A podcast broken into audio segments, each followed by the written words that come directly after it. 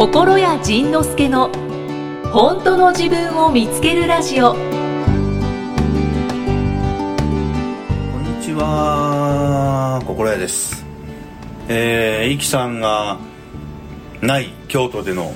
収録をもう早第4回目となりました。イキさんがいた方がやっぱりね、全然喋りやすいよね。その話し相手がいた方が喋りやすくて、一人で喋ってると寂しいね。まあ、まあ、あの、喋、喋れと言われたら、まあ、いくらでも、いくらでもっていうのは、まあ、語弊はあるけれど、喋れと言われたら、その、喋り、なんか、あれと、だから、喋りたいことのある人なので、あの、ないくらでもね、喋れるんですけど、やっぱりその、聞いてくれる人がいるっていうのは幸せだなぁと改めて思うよね。まあ、この、ラジオの向こう側ではたくさんの人が聞いてくれてはいるんでしょうが、でもその、えっと、反応が見れないもんね。まあ、ここでそのリアルタイムでライブ配信をしてて、えー、コメントが入ってきてたら、今聞いてくれてるんだなっていうのもわかるんですけど、ね、それもなかったら、やっぱりなんか一人でただ、僕の一番、一番嫌いな留守番電話を延々とやり続けてる感じになるのでね、あの、なんとも言えない気分ですけど、あの、前回も言いましたけど、人ってなれるんだなぁと思いました。な誰もいない何にもないこの事務所で本当にこうやってねあの何を言うわけでもなくダラッダラダラダラ喋ってるっていうのがね自分なりにああすごいなと 思いますよねあのーまあ今日が5月の15日ということで、えー本来ならば5月の10日に岐阜の方でちょっとね小さな小さなライブハウスで小さな小さな人数でやろうかなと思ってた。その静かな飛沫の飛ばない静かな静かなライブをやろうと思ってたんですがさあそれは開催できてるんだろうか。今日は収録してる今日の4月の12日日曜日。まだ分かりません。一応はそのライブハウスさんからどうされますかっていう問い合わせがあった時にいや一応やろうと思ってるんですけどねと。やろうと思ってるんですけどねけどねっていうのねなんだろう自分でねけどねと言いながら自分はじゃあ何を気にしてやるかやらないのかを気にしてるんだろうと言ったらやっぱりそのなんかね自分の中でそれが感染拡大につながるとなんかどうしてもね思えなくて。でもそんなねそんなこと思えないって言ったらまあまあそのヒステリックな人たちにえらい言われるんだけれどもこんな大変なことあのニューヨークみたいになってもいいんですかって言うんだけど日本はならないんじゃないかってよく僕は思うのよね。日本人ってなんか特別な生き物なんだろうなとよく思うわ。ででもねその慎重論を言ってて何もなかったらあよかったねで済むけどその僕のようなその楽天論を言ってて何かあったらこれ見たことかいってもう鬼の首も取って並べて四六畳の河原に並べて貼り付け獄門やんをね。まあこれ見て見たことがあったからだから私が言った通りでしょうって言ってんのにえあの慎重論が外れた時はまあそれはあの状況が変わったんじゃないですかみたいな感じで涼しい顔で言われてしまうのが何とも言えないところだけどね。まあまあまあまああのそれも含めて僕もあの誰かにな何かをいろいろ言われるっていうことは自分の中に言われて反応してしまうということは自分の中にあのあるそのやっぱり人に迷惑をかけたくない。そして人からやや言われあの責められたくないというその何とも言えない罪悪感があるんだろうなと思いますのでその辺と向き合いながら粛々と今日も生きていく次第でございます雨の日も風の日も吹きすさぶ雪の日も私たちを励ましみたいなさあ、えー、気を取り直してトランディールさん、女性の方。トランディールさん、女性の方。こんにちは。えー、ポッドキャスト200回神回でした。200回何喋ったんやろ？神回。あ、でも、先週の人もね、200回で、その、なんかがあったって言ってたね。えー、本音、歌やね。本音をリピートで聞いて泣きすぎて疲れました。過去購入しました。よし、偉い。えー心得さんの歌で泣いたの初めてです いや別にそんな中でええんやけどなマグマグ配信時代からお世話になっておりますおドランディールさん君はもしかして僕の過去を知ってるのか？これは早く抹殺しないといけないな。心得さんが提唱してきたこと全てすでに実践していてその通りを確認する感覚でちょっと思うだけでほぼ叶ってしまう私がここへ来ていつも不機嫌な状態がだいぶだいぶ続いていて。ほう。思いをぶち、ま、ぶつけまくっていたらついに異例の移動になりました。うん。移動先の仕事もちょっだけそちらの仕事がいいと思っただけだったのにすぐに叶ってしまったのですが本音では離れたくない。うん。でも、ものすごく辛い。明日から移動です。楽しくてみんないい人で居心地も良いのは分かっているのですが、未練ばかり戻れますように。まあ、ド変態です。ド変態です。いつもありがとうございます。なるほど。あ、そうか。だから、今の部署で、今の部署はとても、なんか、あのー、不機嫌になってしまう部署やったんかな。で、思いをぶつめぶつけまくっていたら、願いが叶って移動になったんだな。でも移動先の仕事もちょっとだけいいと思っただけなのにすぐ叶ってしまったし、本音では離れたくない。ものすごく辛い。うん。楽しくて、みんないい人で居心地も良いの分かってる。この、えっと、人生が変わる時ってまあそういうことだわね。その、楽しくて居心地がよくてみんな優しくて未練ばっかり。これ小学校を卒業したくないですって言ってるのと一緒よね。慣れ親しんだ校舎校庭通学路いつもの友達。それが中学高校となっていたら離れ離れになり私立に行く人もいれば新しく他の高校から来た友達と同じクラスになってまた慣れない環境でまた私は一から始めないといけないのか早く中学生になりたい早く高校生になりたいと思ったけれどもいざなるとなるとやっぱりこのランドセルを背負って通ったこの通学路が懐かしい。みたいなことを今言われてる感じで。居心地の良い場所っていうのは慣れてるからなのよね。慣れてて、えー、自分のやりたいようにある程度できてて、えー、自分が傷つかないポジション自分がうまくやれることも分かっている。それさえやっとけば傷つきませんしある程度楽しく生きていけたのに。でも成長する次のステージ次のステップへ行くっていうのはこういうことなんですよね。その慣れ親しんだところから次に行くっていうことが人生を変えていく。いつまでも遊園地でメリーゴーランドに乗ってる。まあそれはそれ楽しい。それはそれで楽しいけれどそういうわけにいかないのよね。もうだから時は流れる。ね。時は流れてんのをね時を戻そうって言ってるみたいなもんで。いやそれはねちょっとなかなか、まあ、ペコパ以外は戻らない。戻れますように。うん。残念でしたね。トランディルさん、残念でしたね。残念でしたね。残念だけど新しいステージが来る。それだけのことだ。そして新しいステージが来たら、最初はね、ままた苦労するわけよ。いろんな、ね、いろんな苦労すんね。んそして、いろんな苦労してたら、またね、慣れ親しんでくんのよ。で慣れしんで慣れ親しんできてああずっと私はここにいたいと思った頃に次のステージに行くということやね。だからこれはあのものは考えようというかそのずっとここにいたいと思った時に次のステージが現れるわけよ。もう一回言うね。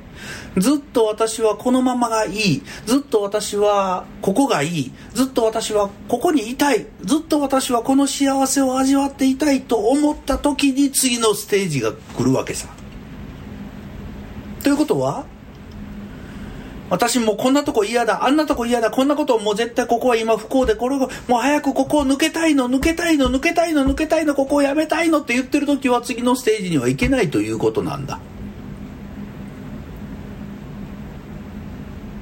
ここは嫌だから次に行きたい私も小学校なんかやってられないから中学校行きたい中学校行きたい中学校行きたいって言っても先生が「お前はまだ小学校終わっとらへんから中学校に行かすわけにはいかへんのや」みたいな。それが、私も小学校楽しい、めっちゃ楽しい、もう小学校でもずっといたいわ。はよ行けと。はよ次中学校行けと。言われる。ということは、今とても嫌な環境にいて、今とても不平不満な環境にいて、あれがない、これがない、それがない。ああなれば絶対幸せな中学校に行けば絶対幸せになれるのにって言ってる人はいつまでたってもその環境に留め置かれる。それが、ああ、私もうなんかこの会社も幸せだし、この人間関係もこの夫もこの妻も、ああ、幸せ、この今の収入も幸せだし、あ私のこの何もできない自分も、ああ、まあこれはこれでなんて、なんて幸せなんだろう。私もずっと子供は幸せに浸ってたいわ。って言ったら、はい、次行きましょうというね。だから、次のステージに行く一番簡単な方法は、現状に、ああ、ずっといたいな、ここ幸せだな、と思うということじゃわの。通じたかの。トランディールさんは、おめでとうございます、次のステージ。あの、次でも、また、新たないろんな素敵な経験をすると思いますので、そこでまた新しい経験を積んで、素晴らしい人生を、素晴らしい苦しみを素晴らしい悲しみをそして素晴らしい恵まれた素晴らしく愛されてそして、えー、自分があ生きててよかったなと思えるそんな経験をこれからもしていくと思います。あのー、まあ、今回のコロナを通じてまさかね人生が人生がっていうか世の中がこんな風になっていくっていうことはもうねその3ヶ月去年の自分でも信じられへんよね。つまり人生っていうのは思いもかけない方にこうやってね一瞬にしてコロッと転がるっていうことがあるということですよね。だからその思いもかけぬ悪い方に転がってるじゃないですか今はね。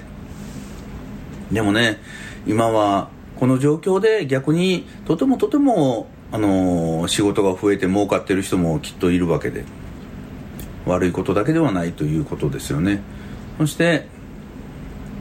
思いがけの悪いことがある。災害とか。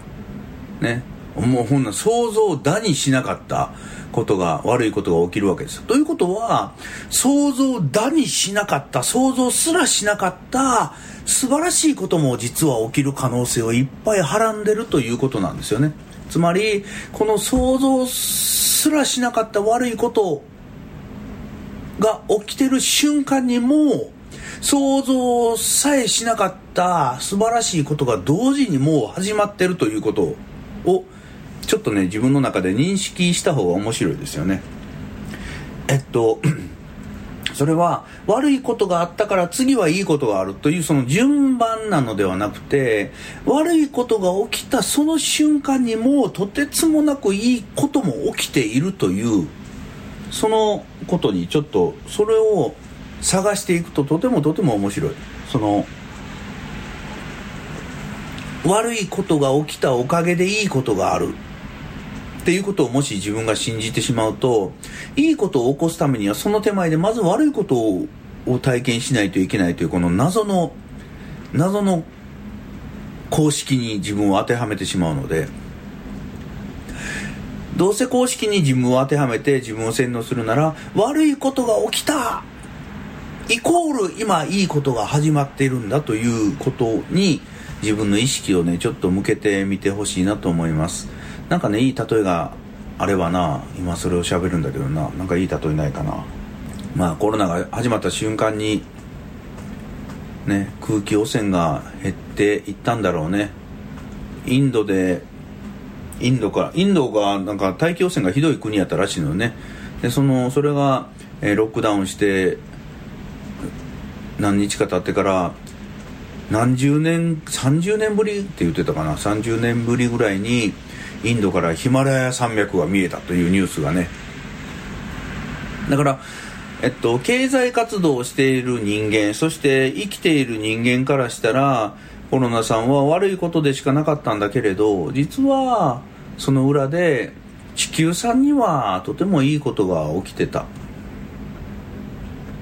悪いことが始まった瞬間にいいことが同時に始まっていたということですよね。そのその両方が常に起きてるんだということをねその、えー、いいこと悪いこといいこと悪いことのその代わり弁端ではなくて同時にいいことと悪いことが起きてる。でもそのいいこと悪いこともある人にとってはいいことだけどある人にとっては悪いことかもしれないね雨が降り続いたら、ね、農作物はとても困るし、それからね、気分もうつうつしてくるけれども、雨が降り続いたら、まあ、喜ぶ人もいるわけよね。その、雨具屋さんとかめっちゃ喜ぶよね。それから、えー、運動会が嫌いで外に出たか、出たくなかった子供とかめっちゃ喜ぶよね。あ、これで外出なくていいわ。運動会もなんかもう一生なくなればいいのにって、あの、僕はその口やったんですけど。だからそんな風にしてその悪いことといいことっていうのが同時に今この瞬間に起きているということだけちょっと頭の隅にカッと引っ掛けとくと、えー、その引っ掛けたやつをいざという時にねなんか悪いことが起きた時にそのこれね悪いことが起きた時にいいことに転換しましょうじゃないのよね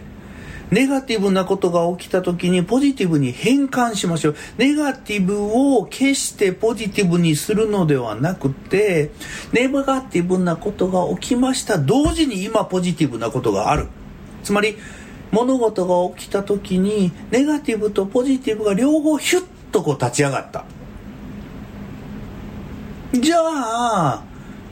それで終わりということなんですよね。だから、あの、解決するっていうのは、物事ね問題が起きた時に解決するっていうのは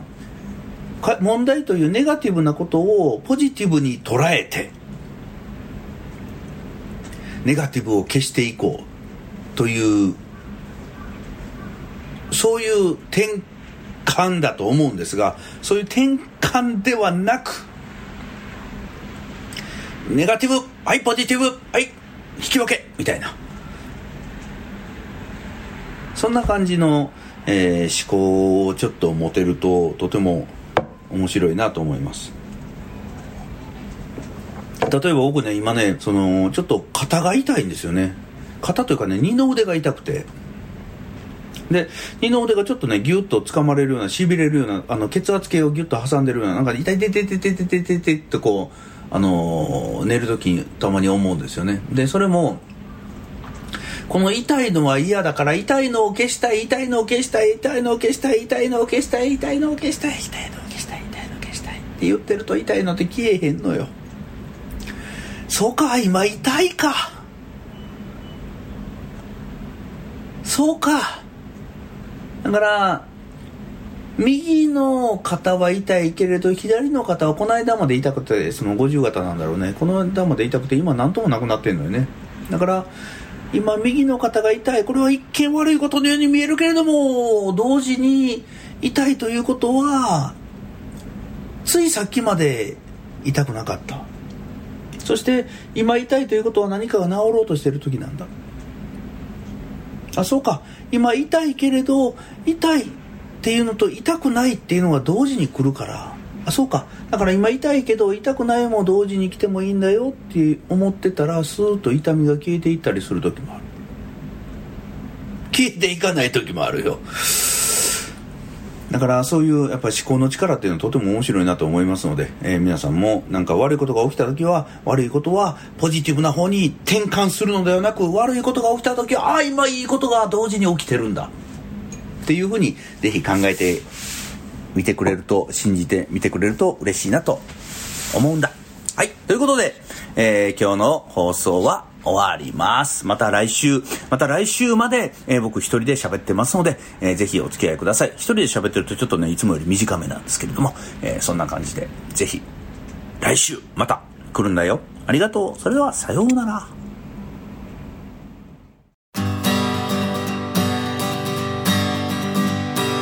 まだまだいけるんだまだまだ大丈夫。アクセル踏み込めよ。お前はすごいな。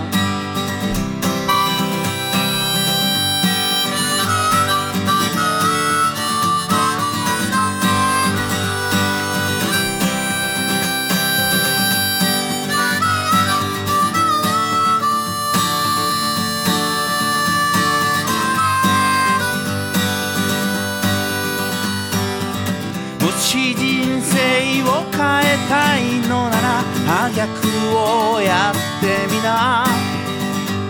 今まで避けてきたこと絶対にやばいこと。そこに答えがあったから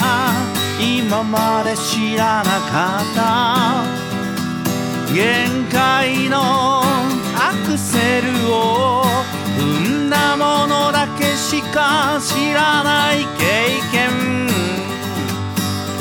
大丈夫ブレーキ踏まないでやばいと思った時でも見くびるなあいつのことなめるなよ自分のことも。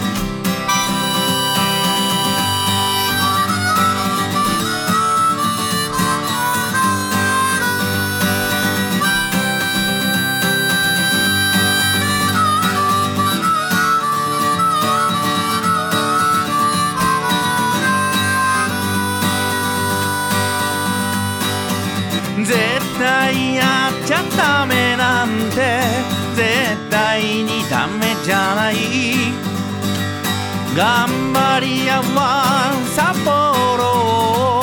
怠け者は死ぬ気でいこう。批判や痛みや悲しみもお前なら受け止められる。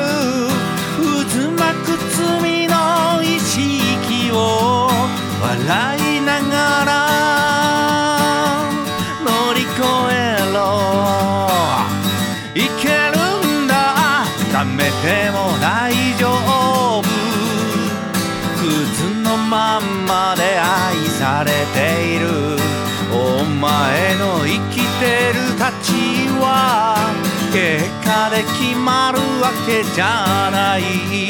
まだまだいけるんだ。まだまだ大丈夫。アクセル踏み込めよ。お前はすごいんだ。まだまだいけるんだ。まだまだ大丈夫。アクセル踏み込めよ。お前はすごいんだ。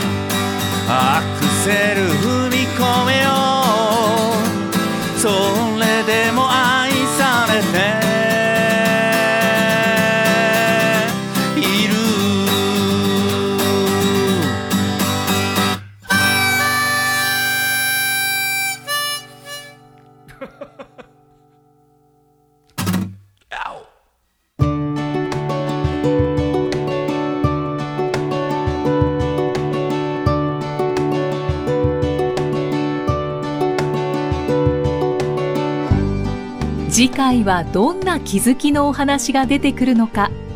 お楽しみに。